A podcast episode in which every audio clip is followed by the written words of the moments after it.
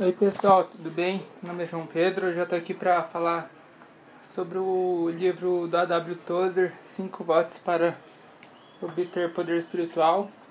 Hoje eu vou falar do segundo voto, não seja dono de coisa alguma. Na verdade, para deixar bem esclarecido, o livro ele não são votos, né, necessariamente. Alguns até podem estar se questionando, né, que Jesus fala pra gente não fazer voto, que pessoas que fazem voto e não cumprem são tolas. Mas na verdade são princípios, são estilos de vida, né?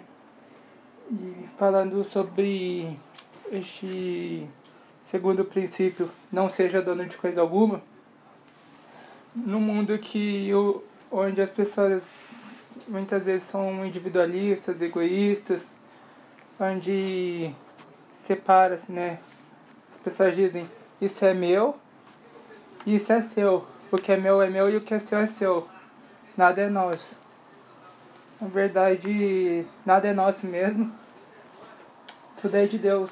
Ele coloca recursos nas nossas mãos, ele coloca pessoas nas nossas mãos, ele reparte com cada um segundo a sua vontade, mas a gente na verdade é mordomo, a gente não é dono de nada. Então a gente tem que ter em mente isso, que tudo que Deus nos dá, a gente precisa usar com uma finalidade para acrescentar no reino de Deus, de aprender a compartilhar isso com os nossos irmãos, a distribuir essas coisas. Então a gente não é dono de nada, a gente não tem nenhuma posse. E também lembrar que das parábola, da parábola dos talentos, né?